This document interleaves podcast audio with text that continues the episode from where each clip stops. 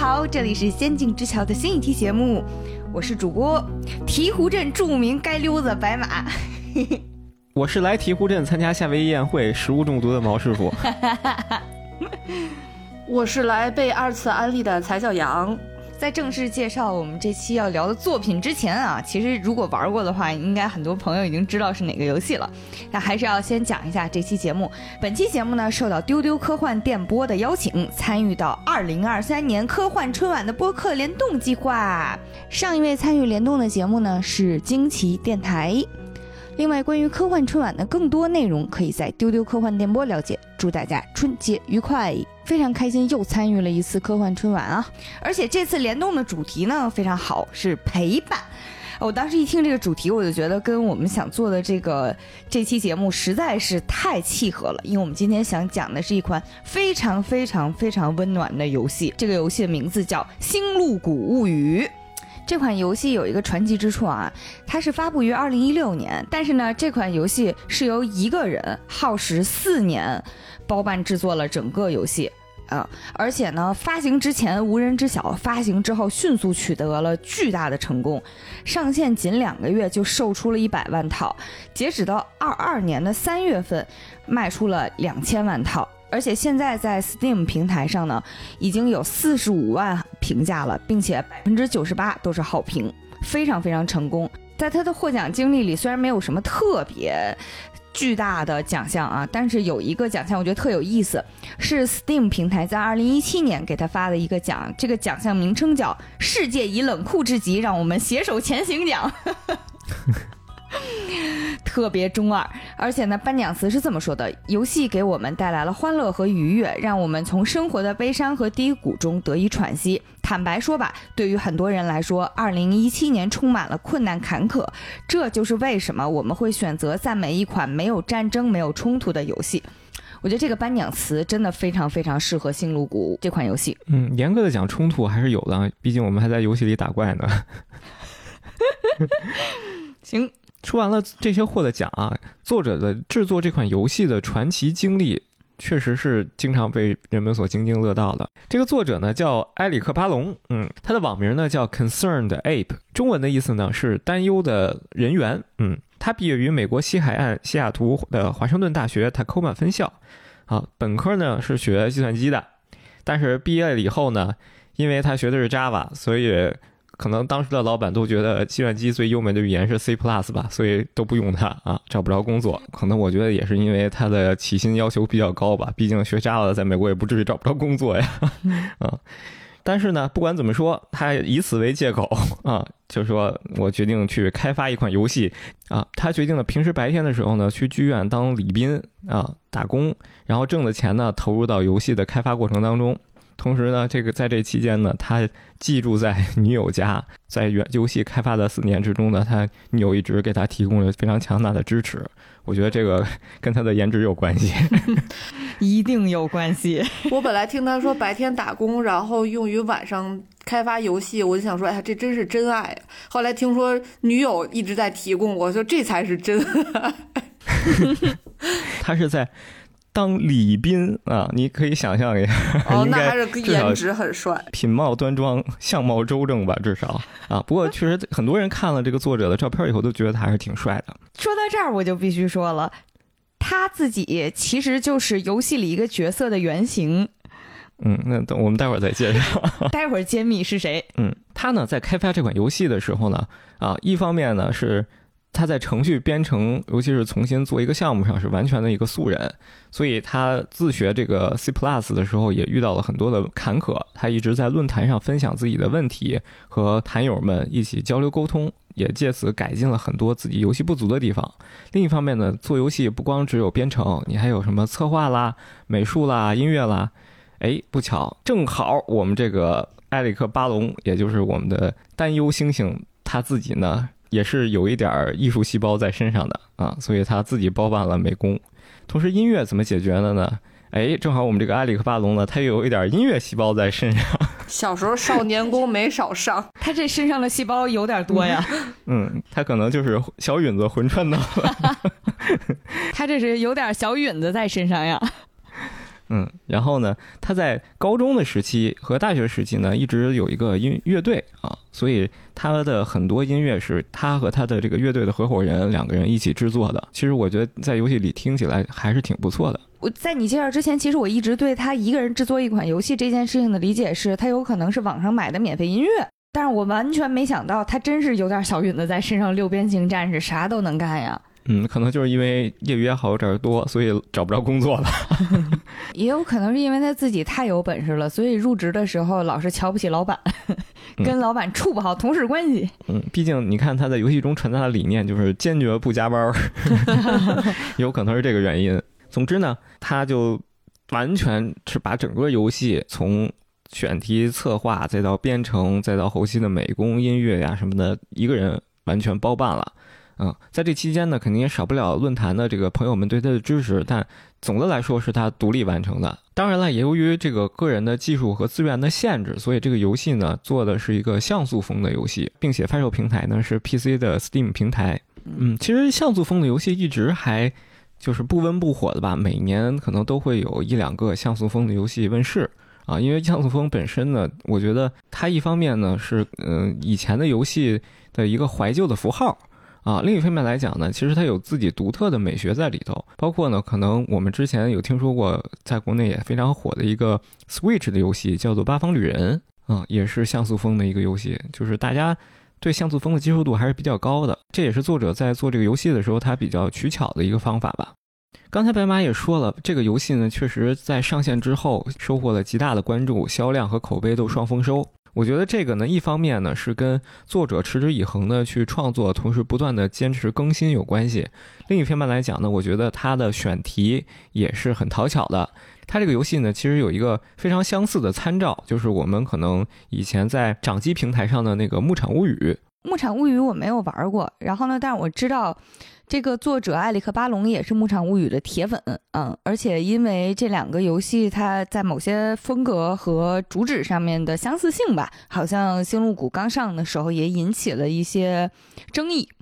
对，《青露谷》前期的玩法其实跟《牧场物语》有很多，呃，你可以说是借鉴的地方吧，嗯，但是到后面呢，其实它也发展出了自己独特的一些玩法和游戏性。而且我觉得最值得说一说的呢，其实就是他在这个游戏中传达出来的一种生活态度和生活理念。可能《牧场物语》可能现在年纪稍微年轻一点的朋友都不知道了啊，或者没有玩过，嗯，但是大家一定玩过动森，嗯嗯，这个我觉得可能玩法上跟动森有所区别，但是它的内核实质上是一致的，就是这种远离呃喧嚣的城市，然后我们到了一个世外桃源去进行自己的生活。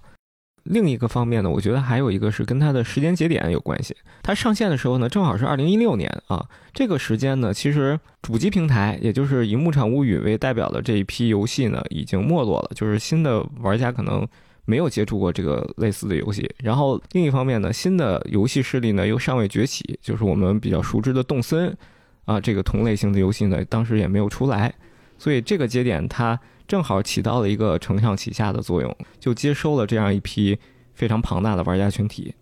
最后一点呢，就是他跟玩家的这个互动是做得非常好的啊，他一直在玩家社区中去询问玩家的意见，同时坚持不懈地去更新这个游戏。包括游戏最近呢还更新了江岛这个新的 DLC，也是以免费的形式提供给大家的。其实，在我玩《星露谷物语》之前，我应该是没怎么接触过类似的游戏。然后，包括你说的《嗯牧场物语》，以及后面爆火的《动森》，啊，这些当时都没有玩过啊。给我的感受是，《星露谷物语》是一个特别特别美妙的另外一个截然不同的世界。它跟后来的《动森》还不太一样，因为《动物森友会》是一个。完完全全的童话世界，你知道你身边的小伙伴跟你一起住在岛上的这些小动物，他们都是童话里梦幻一样的小三小仙子，对你只有善意，然后自己也无忧无虑，然后虽然各有个性啊，但都是没有任何现实生活当中的那种紧张和焦虑，确实让你很开心。但是《星露谷物语》不太一样，它有一些现实因素，比如说每一个角色他都有自己的缺陷，然后也有当时。现人现客他面临的困境，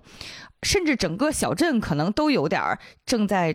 处于问题之中，嗯、但是通过你的努力，这些全部都能改善，你所有的努力都能有结果，然后你一切就是在这儿的一切，其实都是。有希望的，我觉得这是另一个层面的乌托邦，就是你的，你凭借自己的努力是可以改造一切的啊！它既像现实生活，但是远比现实生活要更加的轻盈。就是我会有一种我在这里实现了我的共产主义劳动致富之梦 啊，然后还有就是一点儿都不夸张啊，然后所有的幸福都在我努力的汗水之中，我就是那个。第三版人民币一块钱背后的女拖拉机手啊，开着我的拖拉机面向未来，面向我们整个就是大好山河，我的我我的这些同胞们啊，然后他们的幸福都会掌握在我的手中，就这种感觉是特别特别美好的。这是一个美国游戏里的中国梦，我跟你们讲。然后这整个游戏里面所有的角色，他的。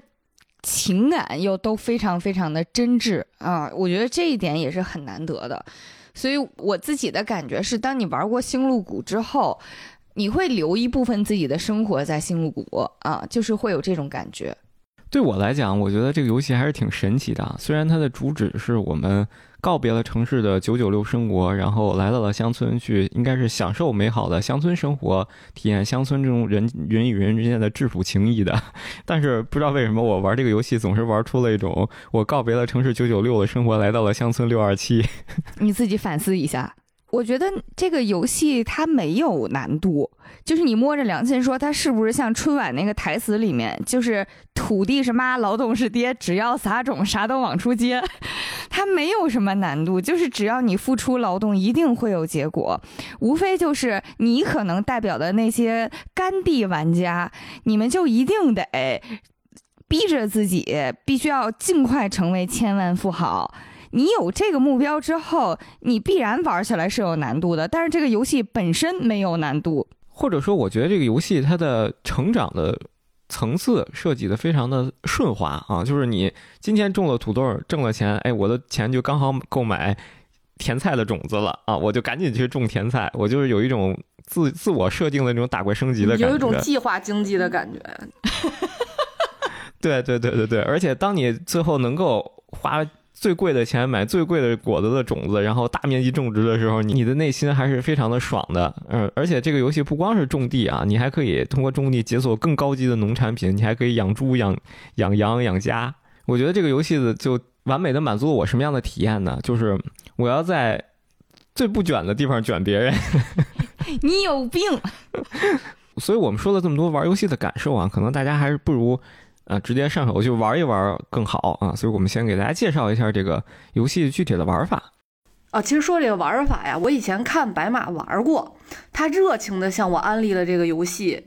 呃，为什么你看我的名字这次叫第二次被安利呢？因为第一次安利在白马不成功的介绍下，我直接给劝退了，因为他指着。就是他电脑屏幕上的一片地，特别开心的跟我说：“哎，你看这都是我种的，你看我种了这么多，我今天就要收获了。”然后我就眼看着他那至少二十多格的这个地吧，他点其中的第一个格收获，然后第二个格收获，第三个格收获。我说这个游戏我不玩了，然后我急死了，我光收获就能被急死。我说这个游戏不适合我。就是我记忆当中，好像跟蔡小阳说这游戏特别特别好玩，特别特别好玩。然后我就非常枯燥的浇了十分钟水，大概是这种经历吧。然后他就跟我说，这游戏到底哪儿好玩啊？不是你不是来体验生活的吗？为什么感觉是我该我在给蔡小阳案例？这是我干得出来的事儿？哎，不对，我都干不出来，我都是用洒水器 浇水。哦，对，后来因为后来过了一段时间，他跟我说。哦，不是那样的，有一个能直接一次性把这些地都搞了的，我当时不知道，但是我现在知道了。你还愿意再被安利这个游戏吗？我说我不愿意。他只是给你演示了这个游戏浇水的一个环节啊，他没有给你演示你每块地都要锄地、撒种子、再播种。哦，他给我大概介绍了一下，所以我觉得这个游戏太可怕。其实确实，就是这个游戏一开始的时候，你刚玩。因为你什么东西都没有嘛，然后你只有最简单的农具，所以确实你播种种地是很枯燥的。但是呢，你也不用非得种地，你知道吧？这个游戏还有很多其他的玩法，你也可以能过得下去。我觉得毛毛也说这句是怕其他想被安利的人听到这儿就把节目给关了。对，这个游戏真的就是你每天啥都不干，你就当街溜子啊，你上街去捡人家垃圾去都没问题，都过得下去，因为它没有说每天你吃饭要花钱啊，什么你这个月就要考虑下个月租金能不能交上了，你考虑老了以后要不要交医保了，这些都没有没有啊，你每天就是不吃不喝，一分钱都没有，你也能活下去。你刚才的例子举得太具体了，我现在已经开始有压力了。嗯，不要担心，在这个游戏里呢，我们是告别了九九六，然后一人吃饱全家不饿的。对，一人吃饱全家不饿，特别准确。对，在游戏里我们真的就是一人吃饱全家不饿，甚至连女朋友你都可以在不种地的情况下娶的。是国家分配吗？那真是马斯畅想的共产主义生活。对，甚至连女朋友你都可以在街溜子的情况下谈好几个。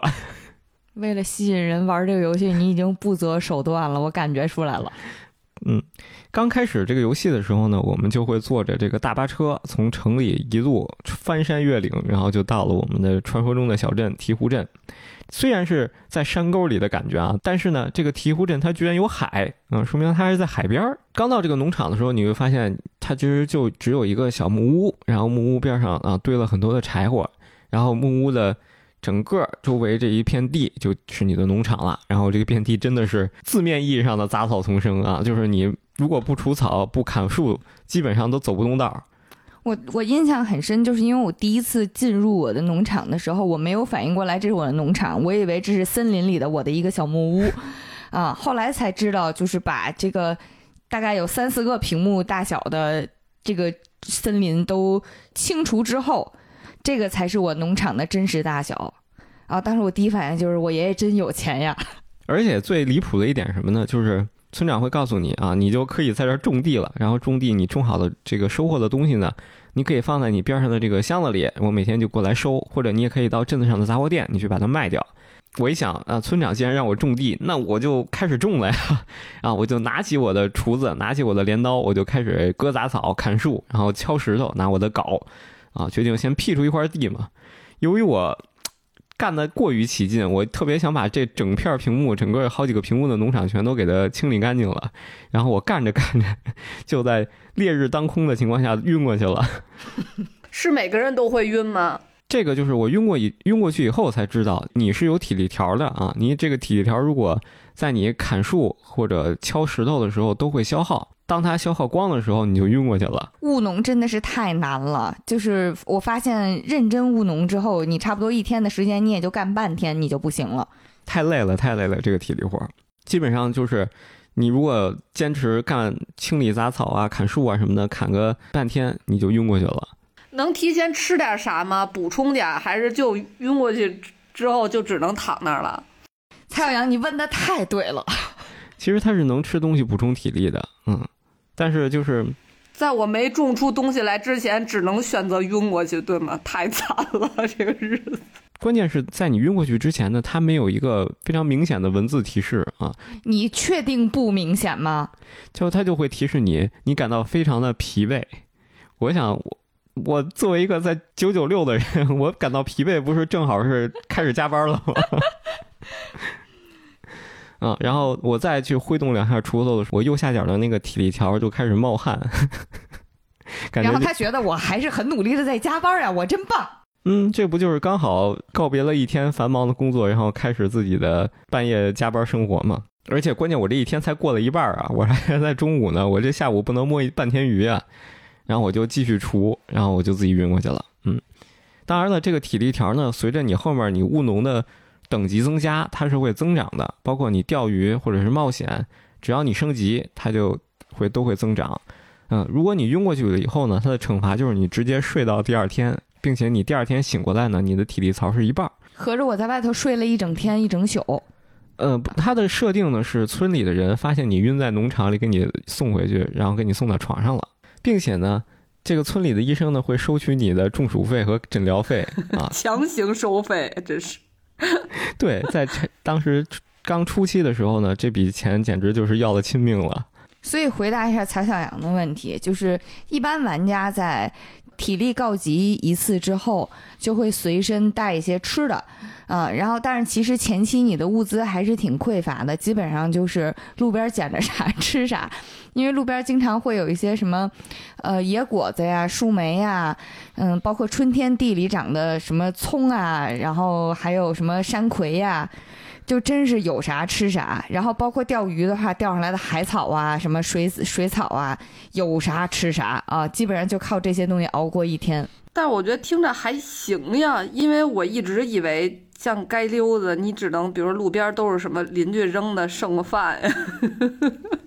蔡阳阳，你太适合这个游戏了，你上道啊！你一上来就找到了最发家致富的一个捷径，就是翻人家垃圾桶。你有天赋，你有天赋。嗯，关键是这个翻垃圾桶，你是真能翻着吃的，甚至你还能翻到这个游戏里最稀有的五彩宝石啊真的吗？啊！我反正翻能翻出过一个钻石，也不知道谁把钻石扔垃圾桶里了。但是关于翻垃圾桶要注意的是，嗯、考虑到公序良俗的眼光，你翻垃圾桶只能在你的视野里没有这个城镇里的其他人的时候才可以翻，否则被他们看到的话，通常友好度都会降。我就找不到女朋友了，对不对？我就不能同时谈好几个女朋友。你就找不到朋友了。你想太多了，连朋友都没有了。但是它只是你翻垃圾桶时候被人看到会降友好度。当你已经翻完垃圾桶，并且把垃圾桶里的东西送到嘴里的时候，他们是不降友好度的。我看到有一个村民说，都说动森是猛男捡树枝，我说这有什么？我们是垃圾桶养钻石。我觉得最离谱的就是在垃圾桶的时候，我翻出过一个粉红蛋糕，完完整整的粉红蛋糕，然后我把它送给了我心爱的女士。谢谢你。我整个春天呢，就是靠大葱活着了啊！因为这个游戏里就是在后山有一小片地种了一堆野葱，不知道哪位好心人给我留下的。春天我播种基本上就是累了以后坐在田垄上，然后直接吃着大葱，你这是个山东农民啊！看着自己画的饼。我刚才想说，我是不是如果把垃圾桶里的捡出来的东西分给别人吃，甚至能增增加友好度呢？你这个想法很好，但是挺不到那儿了。人家在你翻垃圾桶的时候就已经开始弄你了。嗯，真的，你要是翻完垃圾桶了，你送他，他也不知道你是从哪儿翻出来的。甚至我做过翻完人家的垃圾桶，然后进人家屋把东西再送人家的，他看不出来。嗯，这个游戏就是养成了肌肉记忆，就算你以后日入千万的时候，你还是会顺手翻一下邻居家的垃圾桶。对对对。因为这个游戏前期你资金积累是很慢的，但是如果你翻来一桶翻出个宝石来，你就暴富了。就也说到了，我们种地能获得的收入是非常有限的，因为一开始你买只能买最便宜的种子，你贵的种子你买不起啊。最便宜的种子呢就是防风草，春天的种子，对这个防风草呢，我以前不知道是什么，但是它居然是可以吃的。这个防风草我玩这么长时间，我都不知道它是啥。我刚才特意认真查了一下，它是一个中药名字啊，难怪能卖钱啊！呃，防风是一个中药啊，这么这么有名吗？啊，是啊，防风是一味药材。防风草的根茎在欧洲也是一种食物吧，它有一个特别著名的菜就是防风草汤。它的别名好神奇啊，包括什么甲子酥、臭草、臭酥头、大羊骨骚，听起来这个防风草味道不是很好的样子。嗯，不过它是我们游戏初期的时候发家致富的第一桶金的来源了。当然，在你种完这个防风草获得了第一桶金了以后呢，你就可以去种更高级的植物了，比如说种点土豆啦，然后甚至种点更高级的草莓。你种子的花费越高呢，你种出来的这些东西，它的卖价也就越高。总之呢，我刚开始玩的时候就是做了一个勤勤恳恳的老农民啊，甚至玩了一年以后，我跟村子镇子上的人都没有打过一次招呼，就是真的是每天锄地浇水，然后到中午就累了，然后赶紧上床睡觉，就第二天了。这个人真的玩法跟我完全不一样，因为我我想了想，是我特殊还是他特殊？应该还是他比较特殊，因为其实你刚进游戏的时候，游戏会有一个类似于就是新手指导一样的任务，是让你要跟整个镇子上所有人打招呼，然后这个提示会一直挂在你的右上角，然后你居然就完全无动于衷，谁也不理，是吗？我在想，就是我地都没种完一遍呢，种子都没 种过一遍呢，你是以为 你是觉得别人 打招呼。不能和同事 social，一定要认认真真的九九六。行？到后来我网上查攻略才发现，其实一开始种地呢，其实是最低效的方式。其实这里面有一个前期来钱最快的方式，就是钓鱼啊。你可以一上来地都不种，直接去钓鱼。就是在进入游戏之后的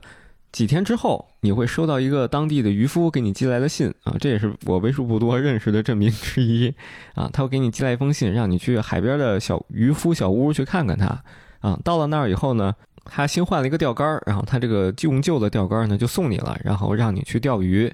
你钓出来各种不同的鱼呢，都可以拿给他看，然后送给他或者卖给他。这个鱼的卖价是非常高的，而且你每天能钓鱼的数量呢，取决于你的钓鱼技术。如果你发挥的好啊，你可以短时间内就暴富的一个路径之一。这个游戏里关于钓鱼的玩法我还挺喜欢的，一方面是，嗯，基于这整个醍醐镇的设计，它其实有很多种水系，什么湖泊呀，然后河流啊，包括海岸，还有深海、浅海的区别。啊，然后湖泊也分什么高山湖泊的区别，然后在不同的水系里面，不同的季节、不同的天气都会出没不同的鱼，所以嗯不同的时间还有，啊，对，还有不同的时间，所以综合你在钓鱼的时候还挺有惊喜感的。那个钓鱼小游戏给我一种感觉，就是这个六边形战士作者他一定也是个钓鱼佬，因为他整个钓小游戏的设计特别有钓鱼的真实感，就是你得收收放放，上上下下，然后这个鱼也经常非常毫无道理的。各种挣扎啊，然后这个过程其实是经常让玩家比较痛苦的。嗯，但钓鱼小游戏我自己特喜欢的一点是，它还有小彩蛋的设计，就是可能逻辑就类似于你在钓鱼的时候，有的时候会经常钓上来一些呃破靴子，小的宝藏。就是它呈现的样子是在你的钓鱼界面里面会出现一个宝箱，通过你的努力有可能能拿到手吧啊，但是这个还是有难度的。然后这个宝箱里面是什么都有可能开出来，就是你既有可能开出来是费了半天劲，开出来是普通的鱼饵，或者是奇奇怪怪的什么眼镜啊之类的，但是也有可能是直接开出来级别特别特别高的宝藏。我记着我刚刚开始玩的时候，好像是前几次钓鱼，我就钓出了游戏里面非常非常强的一款海王星大剑。对，而且它还能钓出一个这个游戏里面获取途径非常稀少的种子，嗯，叫做远古种子。这个种子还能种出游戏里面卖价非常贵的一个果实，叫做上古果实。嗯，所以这个也是所有种地佬的终极梦想。但是由于它的获取难度，它的钓获取几率非常的低，所以在前期几乎很少有人能给它钓出来。而且这个钓鱼的小游戏，我觉得真的是特别让人上头。就是你努力了半天，挣扎了半天，跟这个鱼斗智斗勇了半天，最后这个鱼脱钩了，你会非常的懊恼。但是呢，也有这种，就是你经过自己特别不懈的努力，然后钓起了一个非常珍惜的鱼，然后你的钓鱼技能就会飞涨。随着你钓鱼技能的上涨和你吃的这个钓鱼料理啊、鱼竿的加持呢，你能钓上来鱼的难度也会逐级的上升。刚才毛师傅说到一个点，就是经验值，就是这个游戏它其实有给玩家一些成长体系，比如说在玩家可以从事的关于农业的各项职业，哎，必须说它这个各项职业真的设计的很丰富，就是农林牧副渔，你能想到的基本上都在里面。啊，然后在渔业这一块呢，比如说，它还给你两条分支，比如渔夫职业和钓鱼垂钓者职业。然后在你选择了职业之后，这个是会影响到你收益的。同样一条鱼可能普普通通是两百块钱，但是在你呃有了更高的经验，选了更好的技能发展之后，你的鱼可能能卖到六百块钱啊，这个是三倍的差异，其实区别是很大的。所以说到这儿呢，我就想起来我跟毛毛也联机的时候讲遇到的一个让我非常不高兴的事情。当时我们俩新开了一个双人档，嗯，也是一穷二白，两个人携手起家。嗯，因为个性的差异，所以他是负责每天从早到晚按着时间表去干的那个。尤其是在最开始，像他说的，就是种完地你就是要去钓鱼嘛，嗯，全毕竟全家的负担都在我身上。就是日常也是有一些工作需要我去做的，比如说你钓上来一些重要的什么小古董啊之类的，需要有一个街溜子来帮你把这些东西送到博物馆。这件事情不产生收益，但是对于游戏进度来讲非常重要。然后呢，比如说负责去。把刚开挖出来的矿石送到铁匠铺给开出来，这件事情呢也不产生收益，但是呢很重要，所以我就承担了这些很辛苦，不能叫很辛苦了，我就承担了这些很重要但是不产生收益的该溜子的工作。结果我就发现，经过了这个分工之后，我呢虽然对家庭做出了贡献，但是毛毛也对这些贡献是视而。不见的，他会强调，你看我今天钓了多少鱼，因为每天这个游戏是每天晚上都会结算这个收入，他就会说，你看昨天挣了三千块钱，全是我一个人挣的，你什么事情都没有做，我就很生气，因为我等于从早上起床，我先无偿把家里的地全都浇了一遍水，后来就我们俩一起浇了，对，然后在这个过程当中，我就想，我这我，嗯。就这件事情给了我很大的启发，因为现实世界当中大家都在说家庭主妇的这个境遇，就是你在家庭做出了很多贡献，只是因为他没有取得经济上的收益，所以家庭里的那个产生经济收益、出去打工挣钱的那个人就会反过来说，只有他才是重要的。这简直是太现实了，这个游戏体验，我非常生气。后来我就逼着他，以后这块地必须咱俩一块儿交，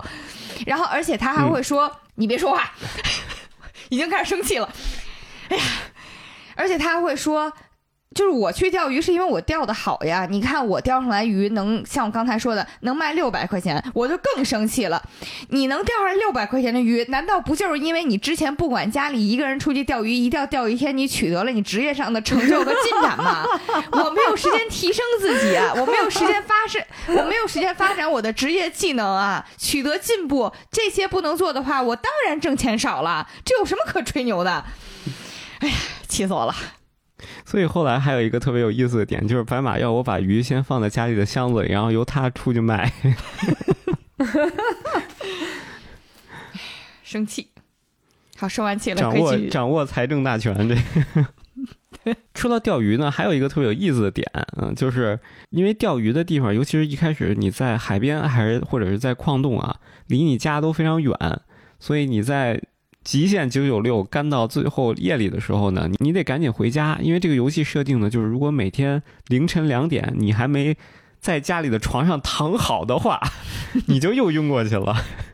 这个所谓的躺好，就是说，即便你和你的床只有零点零一厘米，但是你只要没躺在上面，你晕过去了也算你昏厥了。这个昏厥的惩罚呢，就是当你晕过去以后呢。你第二天又会收到一个纸条，说：“哎，我看到你在夜间的道路上晕倒了，然后给你扶到了家里。但是真是大震惊，居然有人顺趁机摸走了你身上的钱。你只是丢东西没丢身子，已经很不错了。你天天晚上往路边一躺。但是你说这个世外桃源的小镇为啥治安这么不安全呢？不是，我就说呀，你没丢身子，世外桃源已经很安全了，好吧？”其实这也是刚才说的那个时间的点，你在城市里只是九九六，你在这边那个就是一周七天，然后呢，每天早上都是早上六点起床出门务农，然后夜里两点开始往家赶。关于这个两点赶回家的事情，也真是所有星露谷玩家的痛。之前也看到有玩家说啊。这个游戏的另一个游戏名也叫“全村就你天天熬夜”，因为整个小镇里面，其他人都是八点就已经回家了，九点他家你就进不去了，因为人家都睡了。当当然也有一批村民啊，他们也是晚上不回家，人家是去酒吧狂欢了。人家狂欢都知道十二点回家，然后我两点还在钓鱼呢。我觉得真的是这个游戏，你要是玩极限的话，可以把自己极限榨干啊，每天就是在。昏厥前的零点零一秒，然后躺到床上，你就不会昏过去，做到这个地步。这种极限操作有一个危险，就是因为在游戏的过程当中，你有可能会养一个小宠物，比如说猫猫狗狗。这个猫猫狗狗很现实的一点就是，他们会逮哪儿睡哪儿，包括你的门口，经常在你最后一刻，你以为自己我靠，我赶到家了，我真是太棒了。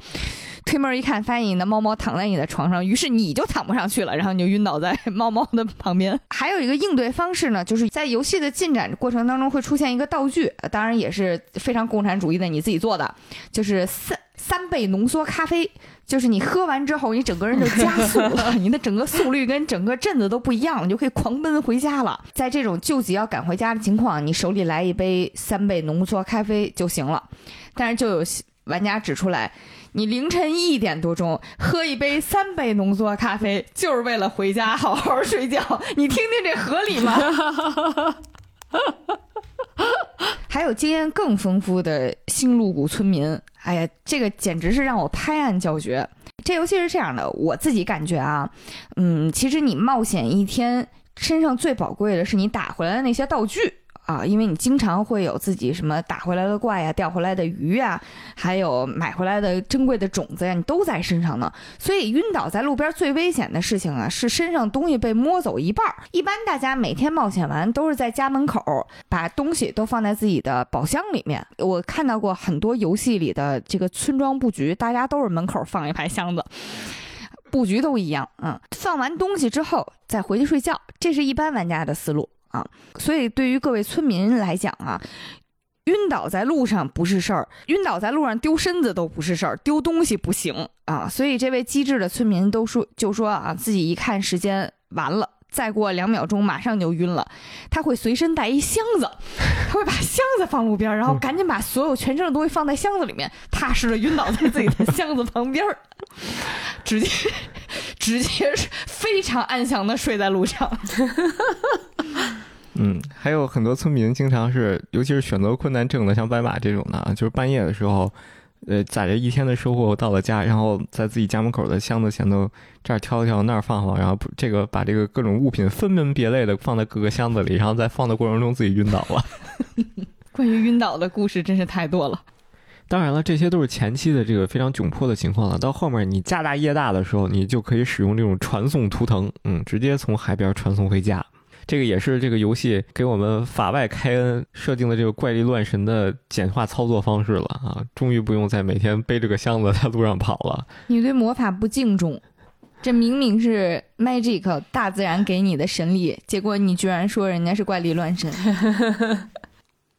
说到这个怪力乱神，其实就引入了我们游戏中最重要的一个部分，就是魔法的部分。我们虽然这个游戏啊是现实引力非常强，我们是逃避了现实的九九六来到了乡村，但是作者呢实际上还是加入了一些他自己的魔法部分的创意啊，就是我们的祝尼魔。当我们第一次跟村长来到我们这个小镇的非常一个破败的房子面前的时候呢，村长就会跟我们介绍说，这个房子呢原来是我们。镇子的社区活动工会，你就可以理解为呢是小镇的老年活动中心加上少年宫的综合体 啊。现在的家长可能带孩子周末就去什么超市逛逛超市，带孩子去放放电。那在这个小镇上呢，就是大家带着孩子去社区活动中心啊。这个社区活动中心的定位呢，其实在美国还是挺常见的啊。每个小镇啊，或者是每个社区都会有一个。大家如果没有这个经历的呢，可以，你可以理解一下，比如就是我们高中或者大学时候的学生活动室，啊，总之呢，这个活动中心，因为现在村长说的，大家都沉迷于电视啊，在那个时候 沉迷于电视，现在可能沉迷于抖音了啊，嗯，导致大家都在家里宅着不出来了，或者是不愿意去社交了，所以这个活动中心就荒废破败了。当你跟村长在这个活动中心里转的时候啊，最后你就会看到。一个小精灵突然从村长的背后蹦出来，但是只有你能看到，别人看不到。这个小精灵像特别像苹果啊，长得我觉得就各种五颜六色的这种小苹果，就是这个游戏里的叫祝尼魔啊，它代表的是一种在游戏中的大自然的魔法力量啊。这个魔法力量经常会给你帮助，而且呢，当你通过在游戏当中不断的解锁高级的农作物啊啊农产品，钓到更高级的鱼呢，你把它献祭给祝尼魔呢。祝尼摩会给你解锁相应的地点和相应的奖励，这样呢，到后面你整个的地图就会不断的扩大。它其实是起到了这样的一个作用。祝尼魔在游戏里长得特别特别可爱，就是确实像猫猫也说的，它长得像个小苹果，而且脸上挂着小红脸蛋儿。它平时走来走去，也就是在地上就很缓慢的弹跳着移动。在游戏的后面可以出现一个道具叫祝尼魔玩偶，但是那个祝尼魔玩偶其实就是一个大苹果，所以确实灵感可能来源于生活中很常见的这种水果。甚至到游戏的非常后期的时候呢，你能够在自己的农场里盖祝尼魔小屋，然后这个祝尼魔呢每天就会替你收农作物，终于不用像白马似的。给你演示的那样，每天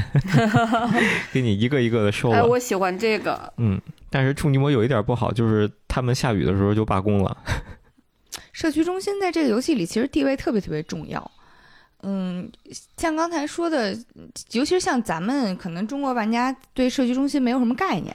然后在第一次进入这个地方的时候，你就会觉得是一个破仓库啊，因为到处都是破了的墙纸啊，然后翻起来的木地板呀，然后所有的房间都很空旷，所有东西都很破，没有人。但是当你完成祝尼摩给你的任务，然后献祭了各种各样来自自然、来自劳动、来自你劳作之后取得的这些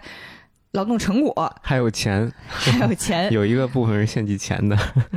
在这一切之后，这个社区中心就会被修缮一新。这里面呢，既会有非常温暖的壁炉，然后也会有呃一个漂亮的鱼缸，里面都是你钓上来的这种各种珍奇或普通的鱼吧，还有图书馆，以及非常温馨的，大家可以坐在一起聊天那种沙发区、会客区。还有保险库，就是我们把钱献祭过来存在这儿了。不不要老惦记着钱好不好？你这个人怎么这么庸俗？所以我当时玩到这儿的时候，可能恍惚理解到了，就是游戏里面它呈现的这种属于美式文化的社区中心，原本应该要承担的责任是什么？可能是他要凝聚起来整个生活在这个地区的人，然后要把这些人的生活给编织到一起去，能够形成这种很友善的、互相交流的、互相熟悉和理解的氛围当中去。不过，这个你要完成整个社区社区中心的献祭任务呢，还是挺困难的，因为它不光是要求你种出非常稀有的农产品，制作出非常稀有的加工品，或者是钓上非常稀有的鱼。同时呢，这个游戏还有一套自己的战斗系统，嗯，就是我们要去下矿洞打怪，啊，一直下到最深层才能够得到非常珍惜的宝石和矿物，甚至是还有一些。你下到矿洞里面专属的武器和装备道具，这些矿物呢，其实是后面我们制作道具、制作农业工具非常必不可少的东西，所以战斗系统也是不可避免的一个环节。这个也是很多休闲玩家或者是街溜子们最痛苦的地方了，尤其是一开始你只有把小破剑的时候啊，那捅起来真的是痛苦极了。对我经常在矿洞里打的满地乱爬，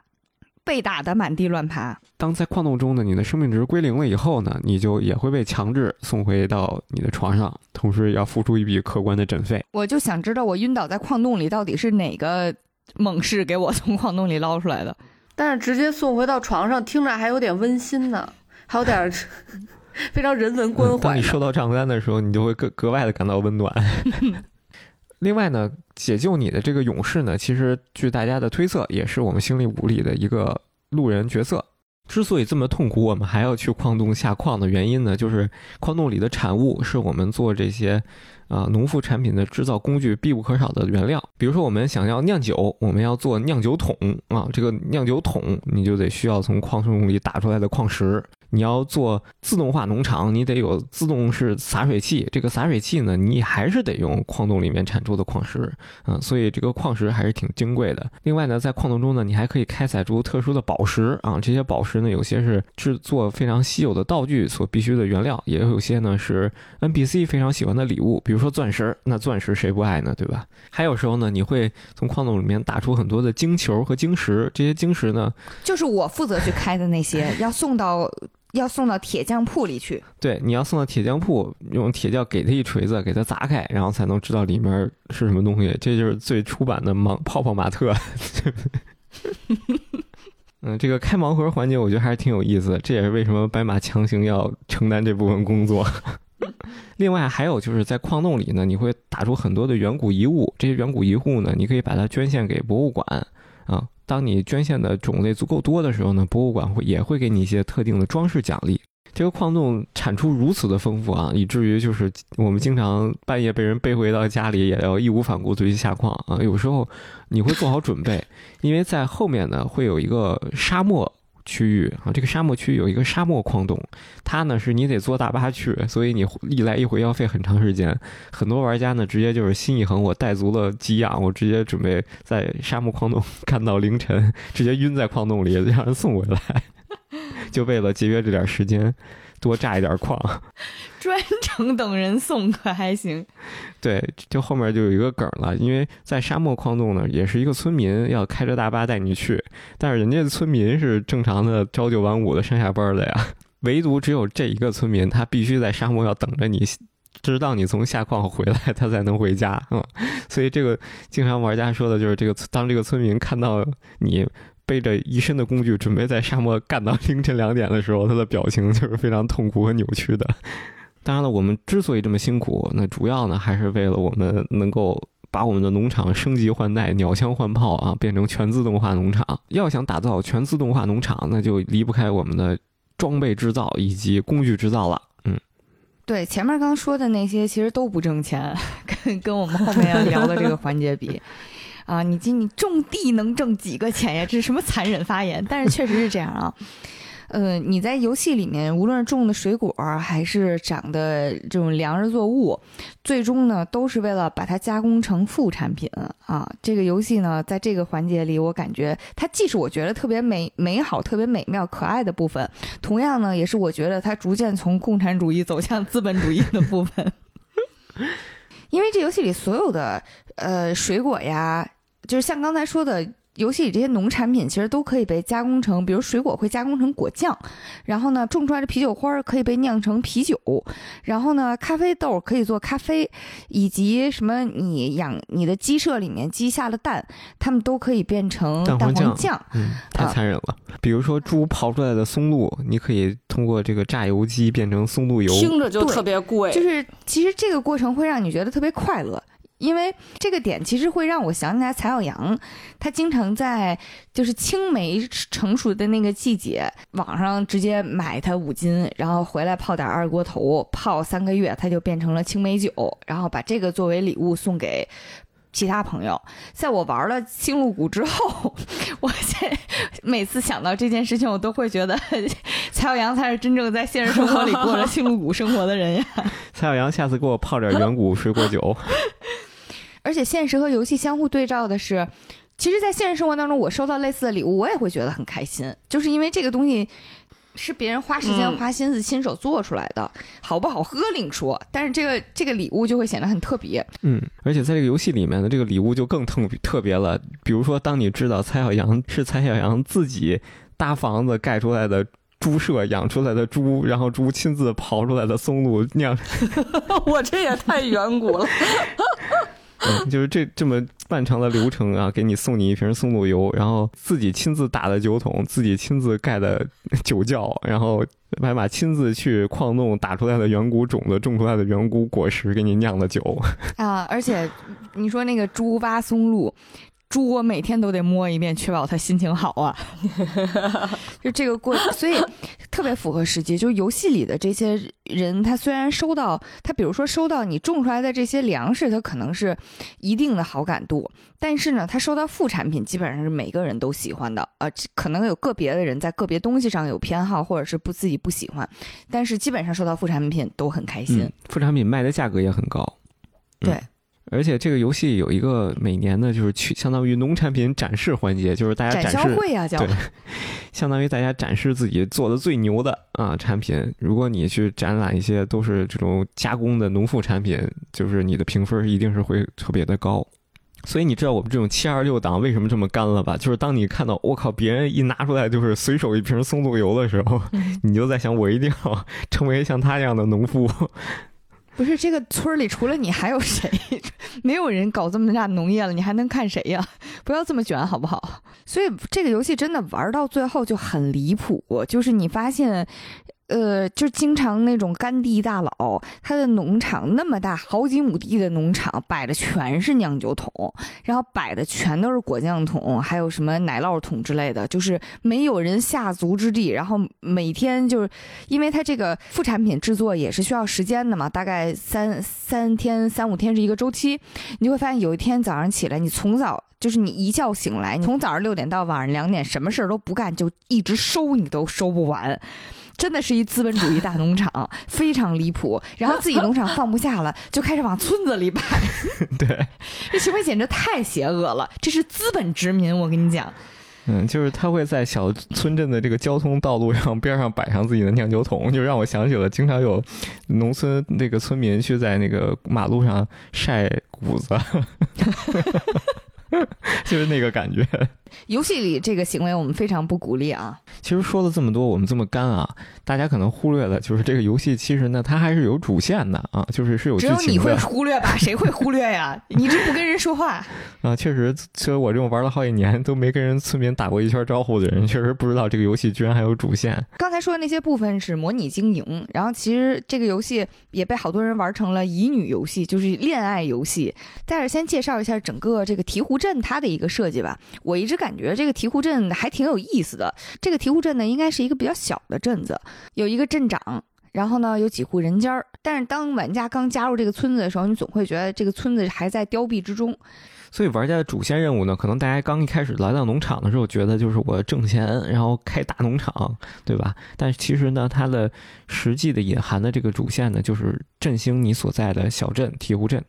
嗯，社区复兴是这里非常重要的。像刚才说的社区中心，当你第一次去到那个完全没有生机的社区中心的时候，是镇长和你在一起的。镇长会跟你讲到说，嗯，这个社区中心已经很久没人来过了，感觉也没什么未来。我现在正在考虑要不要把它卖给附近的这个周闸乔家超市。对，叫嗯周家超市。嗯，说一嘴啊，这个周家超市，这个周家呢，它应该是一个大集团啊，就是因为在呃游戏中的设定里，游戏的主角在城里的时候，就是给这个集团打工卖命的。我看好多人猜测应该是说的沃尔玛。嗯，嗯，因为呢，肯定不是乔就周周他们家。一个是整个这个乔家超市，它的主色调是蓝色，然后呢，还有一点是这是一个会员制超市，其实有点像那个山姆，嗯，对对对。嗯，就是然后 Costco 就不服了，是我我给的广告费不够多吗？在游戏里乔家超市的地位其实很奇怪，就一方面呢，你能明显的感觉出来作者对这个超市是有意见的；一方面，主角拼命逃离的生活就是在乔家超市打工；另一方面呢，乔家超市开在这个镇子上，如果你进去逛的话，你会发现整个超市吧就显得特别的冷漠生硬，没有人情味儿，就是一排排的货架，人和人之间谁也不说话，然后，呃，大概就是这么一情况。而且呢，乔家超市的老板这个经理。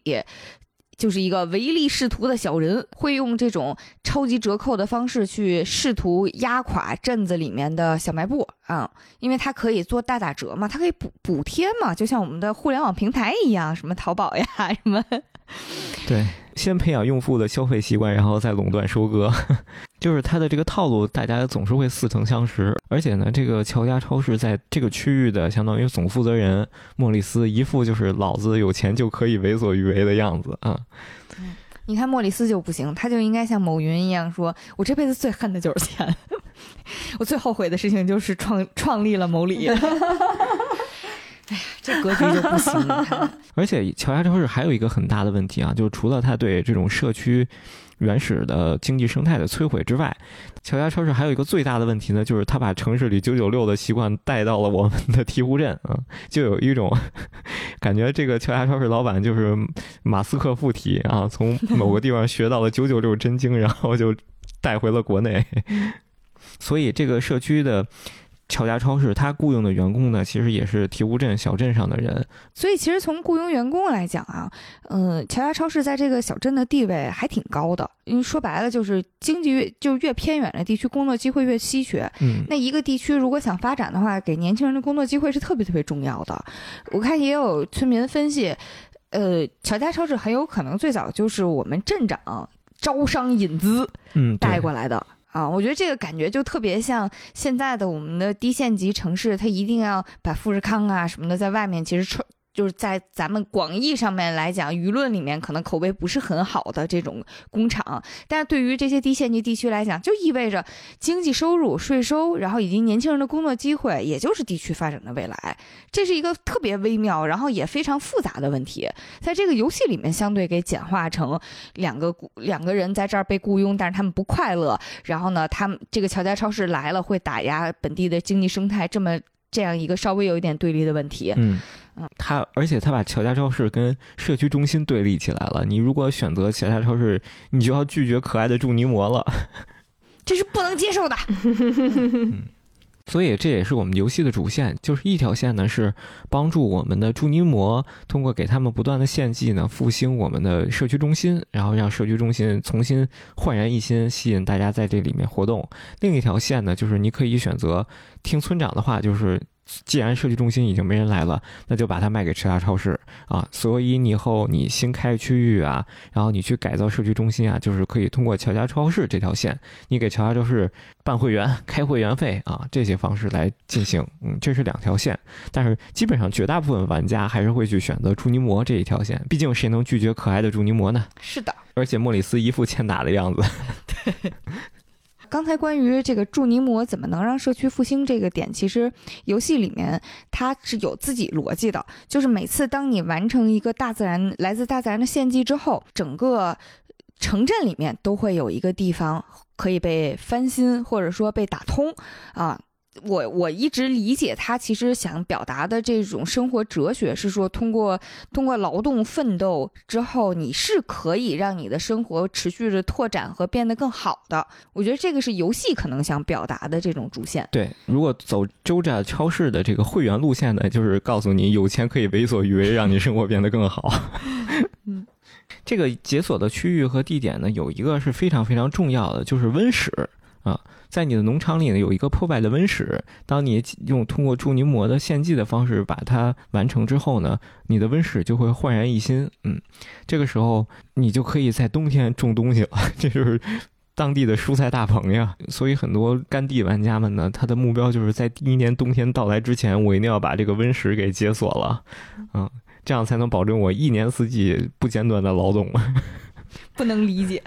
要不然第一年就只能在冬天的时候当街溜子了。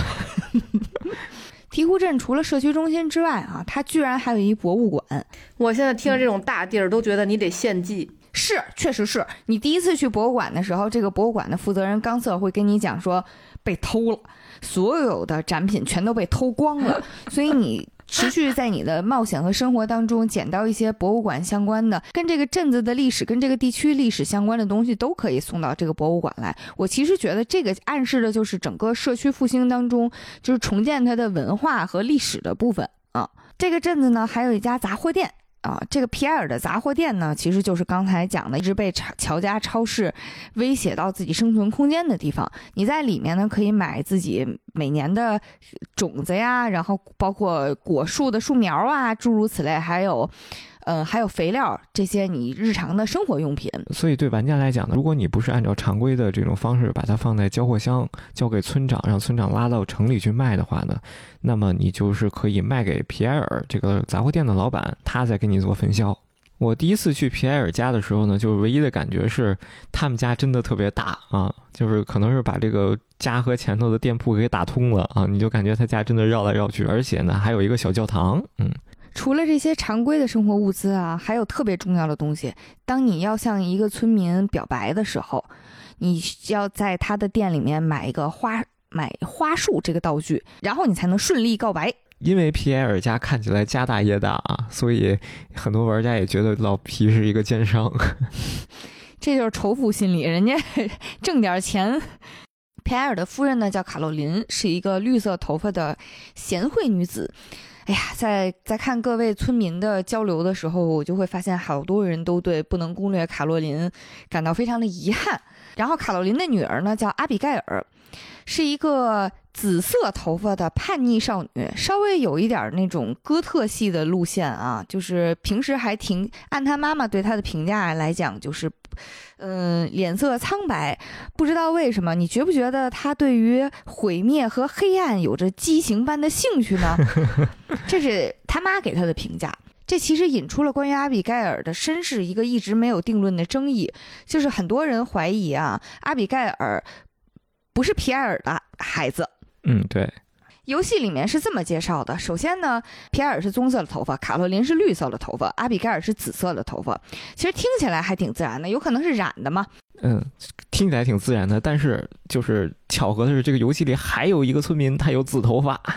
他不是一般的村民，他是生活在星露谷一角的一个神秘大法师。这个法师拉斯莫迪斯就很神秘了。他一个人生活在角落。同时呢，如果你跟他关系好，和他有对话的话，在你跟他的对话中，他会提到自己年轻的时候其实是和自己的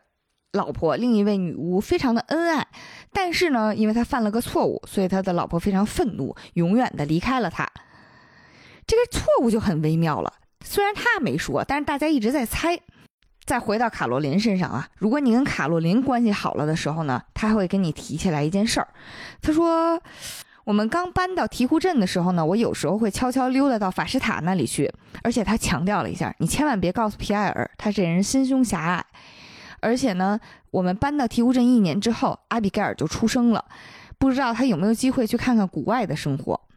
从这个时间线和这个地点，以及双方的经验以及头发相互印证之后，好像觉得这些村民们的推测也有点道理。不过吧，一直也没有准确的说法。因为如果你跟卡洛琳去聊天的话，卡洛琳也会说：“你不觉得阿比盖尔发色自然的时候更好看吗？她头发以前是浅绿色的。”我个人还是相信我们星露谷民风淳朴的啊。所以这个事儿确实没有定论啊。毕竟宫规森严，白马不得信口雌黄。我是相信人家家庭很和睦的啊，我什么都没说。因为还有一个证明是阿比盖尔后面会跟你聊天，他会问你说：“我想给我的头发重新染个色，你觉得什么颜色好？”证明他这紫头发是染出来的。嗯，所以大家不传谣不造谣啊。阿比盖尔身上有一个梗，就是我觉得可能是游戏里面设计的时候没有注意的一个细节，就是你每次给。呃，村民送礼物的时候，他其实都会有一些固定的台词，但是这个台词吧，只会根据他喜欢的程度有所不同。也就是说，在同一个喜爱程度里面，你送他任何东西，他回复的话是一样的。这个阿比盖尔呢，他在自己喜欢的东西这个档位回复的是：“嘿，你怎么知道我饿了？这个看起来好好吃。”这个回复也合理，因为大部分情况下你送他的都是农产品或者是这个加工的什么果酱之类的。但是呢，阿比盖尔有一个喜欢的东西叫石英，是一种矿石，所以你就会发现，你每次给阿比盖尔送了一块石英矿石之后，他都会说：“嘿，你怎么知道我饿了？这个看起来好好吃。”所以也，他也被称为铁嘴无情阿比盖尔。关于阿比盖尔呢，他的几个事件都还挺可爱的，因为你乍一看只会觉得她是一个哥特少女，然后可能喜欢一些黑暗的东西，但实际上你发现作为一个小姑娘，她其实是有冒险之梦的。在晚上九点到午夜这个时段，你进入提库镇的时候，你就会发现她一个人站在墓地里，而且呢努力在练习用剑，因为她想有一次勇敢的冒险。当时你可以有几个对话啊，一个是用剑的感觉太棒了，你就会加十点友谊，当然另一个也差不太多。唯一一个扣友谊的呢，就是是的，但是用剑太危险了，你应该做一些安全的事情，直接掉一百点友谊。在你们两个人的实心事件的时候，你们就会一起进入矿场，嗯，展开大冒险。这也是大家很喜欢她的一点，就是她是一个真的挺热爱冒险的小姑娘。嗯，而且他还是个游戏宅啊，就是他特别喜欢打电子游戏。他会跟你玩一个游戏，里面你可以真实地的去玩的一个游戏，叫《丛林之王的大冒险》啊。那个游戏其实有很多人也玩的挺有意思的。我看很多人的老婆都是阿比盖尔。《星露谷物语》就是这样的，你去看各位 UP 主出出的视频，出现任何一个可攻略角色的时候，弹幕都会一飘过一片“我老婆，这是我老婆”。阿比盖尔呢，我对他印象最深的一件事呢，就是。嗯，大家在复活节抢这个彩蛋的时候，如果你手不够快，你你是拿到了第二的话，阿比盖尔永远是第一。嗯，确实是身手矫健，因为在他和你的十四星事件的时候，是他会，嗯，他是那个英雄救美的英雄啊，勇敢的把你从怪兽手里救出来。当然，如果你不追求阿比盖尔的话，其实阿比盖尔在游戏里面他是有自己心仪的对象的啊。这个心仪的对象呢，叫塞巴斯蒂安，就是我最喜欢的角色了。就是你老公？对对对，是我老公，是我老公。嗯嗯，塞巴斯蒂安的家庭也跟大家介绍一下啊，这是一个很典型的重组家庭。他的母亲罗宾离婚之后呢，带着儿子塞巴斯蒂安来到了星露谷，和德米特里厄斯这个人结了婚。然后呢，他们两个人又生了一个女儿马鲁。他们是一个重组家庭。同样呢，罗宾是镇子里的木匠。嗯，你的房子如果要翻新，或者是你要在你的农场里面建设更多的这些什么呃牲畜棚啊，都是他来负责的，是非常厉害的女人。哎，不管你建多大的棚子，一两天内全给你解决。嗯，罗宾也是个干弟，就是你在凌晨两点回家准备都晕到路边的时候，你看到他在还那盖房子呢。关于他们这个重组家庭的细节也很有趣，因为他们的房间书架里面有两本书，一本是最大化你的二次婚姻，还有一本叫初次继父实用小贴士。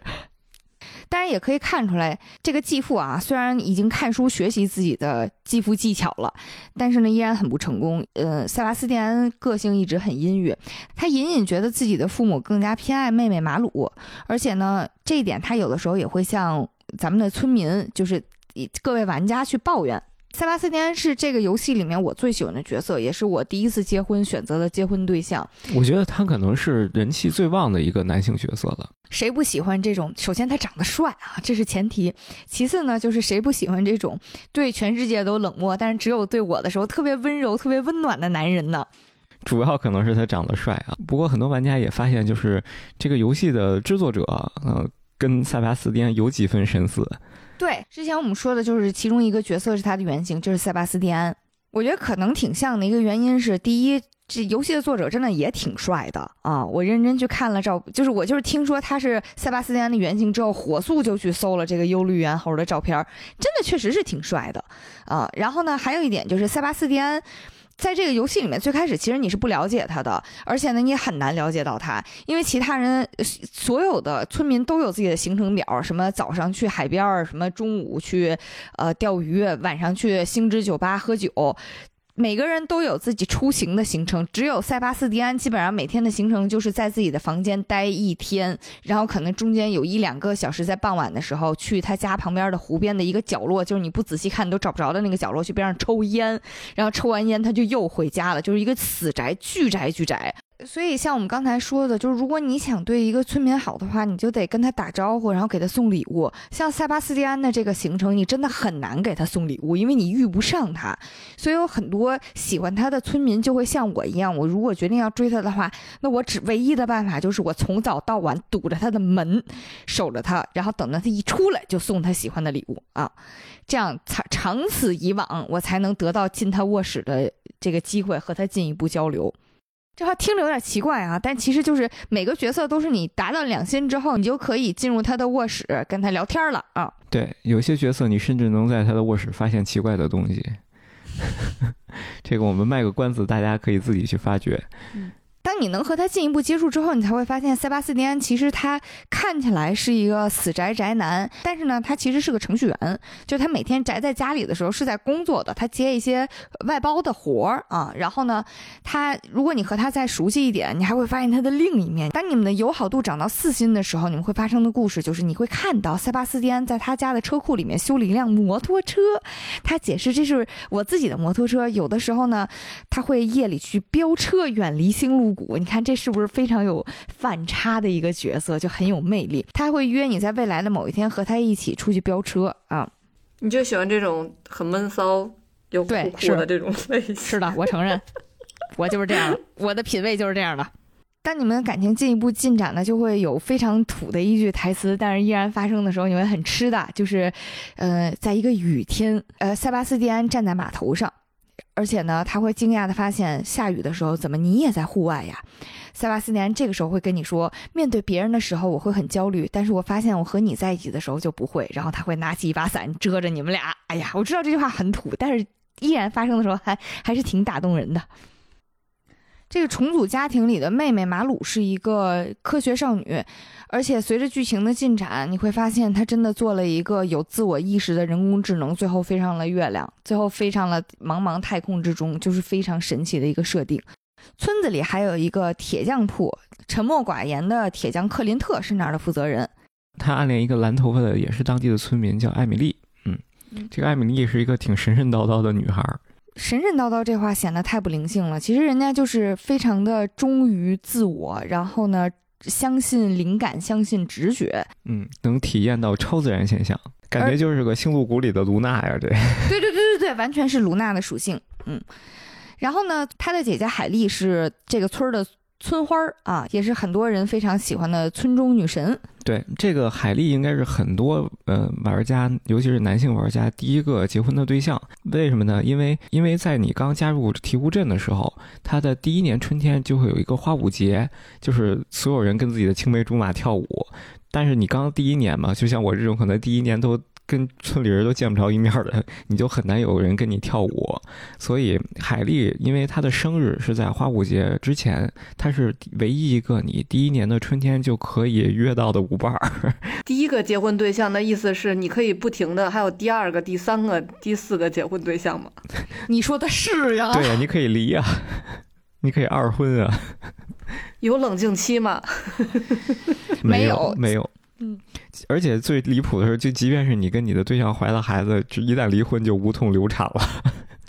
村子里还有一个家庭，在第一年的时候呢，你只能看到母亲和两个儿子。直到第二年的时候，他们家的这个男主人才会回来。为什么呢？因为男主人肯特之前去参加战争了，刚刚退伍回来，而且在后续的相处之中，你会发现他有严重的 PTSD。比如有一天你进入他们家的时候，你会看到女主人乔迪正在做爆米花儿，结果就是那砰隆一个做完的声音响起来，肯特就在卧室惨叫一声，因为他当时一下瞬间就回到了战场上面爆炸的场面。这也是这个游戏里面比较少见的那种比较阴郁的一面，而且经常你在送他礼物的时候，他会回复你的是，这让我不寒而栗，因为我之前在战俘营的时候，他们曾经给过我这个。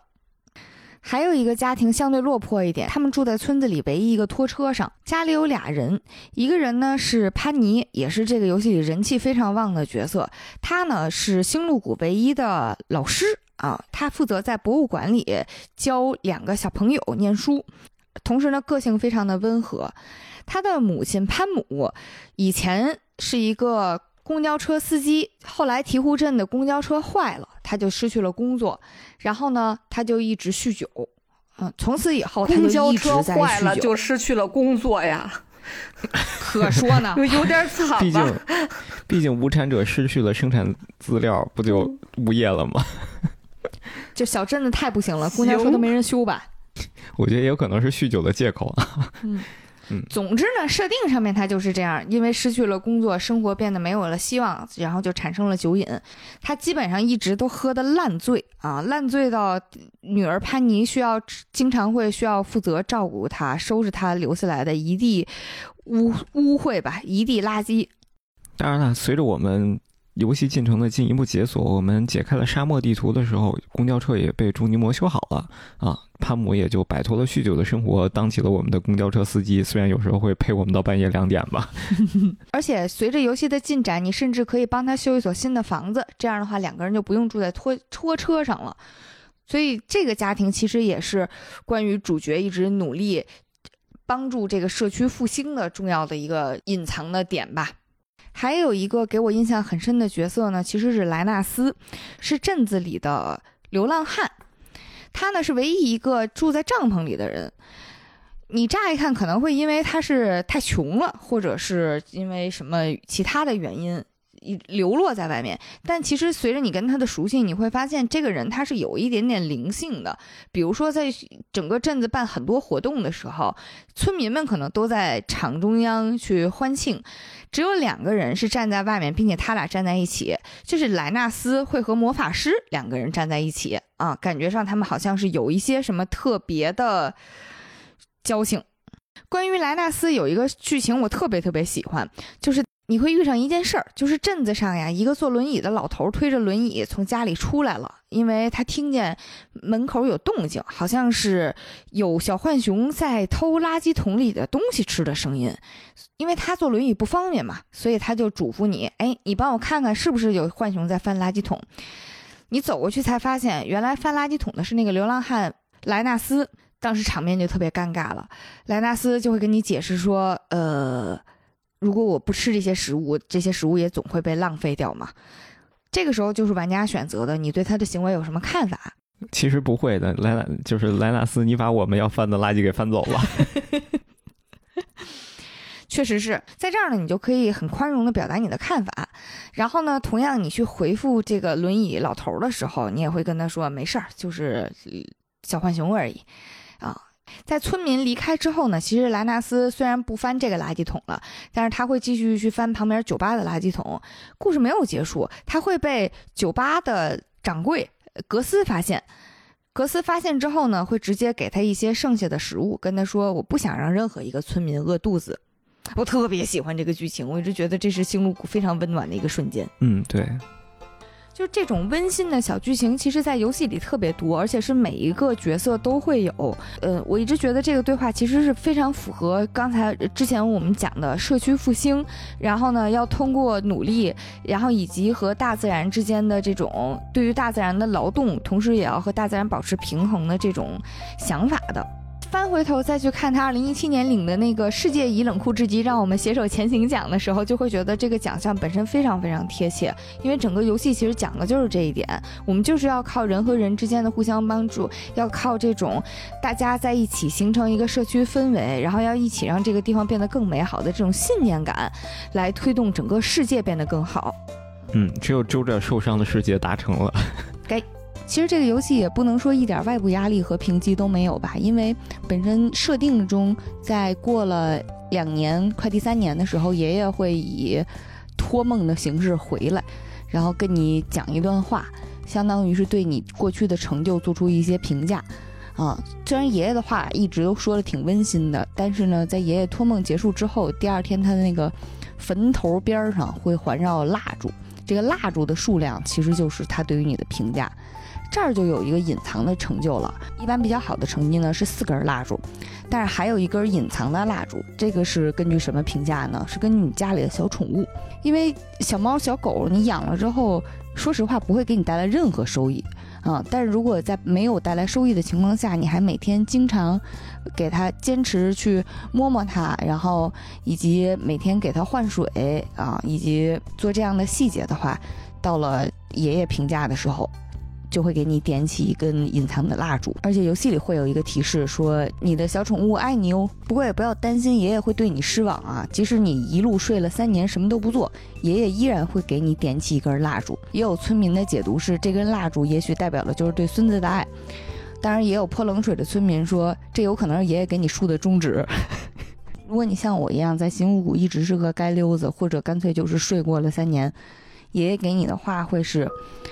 亲爱的孩子，自从我们最后一次讲话，已经过去了很多年。那时你还很小，记得吗？现在你已经长大了。虽然也许你已经忘了我，但我一直都陪着你。尽管我的身体离开了世界，但我的心永远都留在星露谷。你来到这里已经两年了。这几年农场没多大变化，不过没关系，只要你享受你的新生活，我就满足了。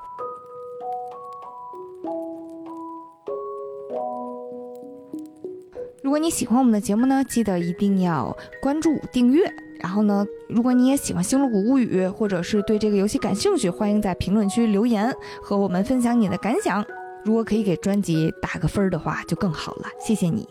我们下期再见。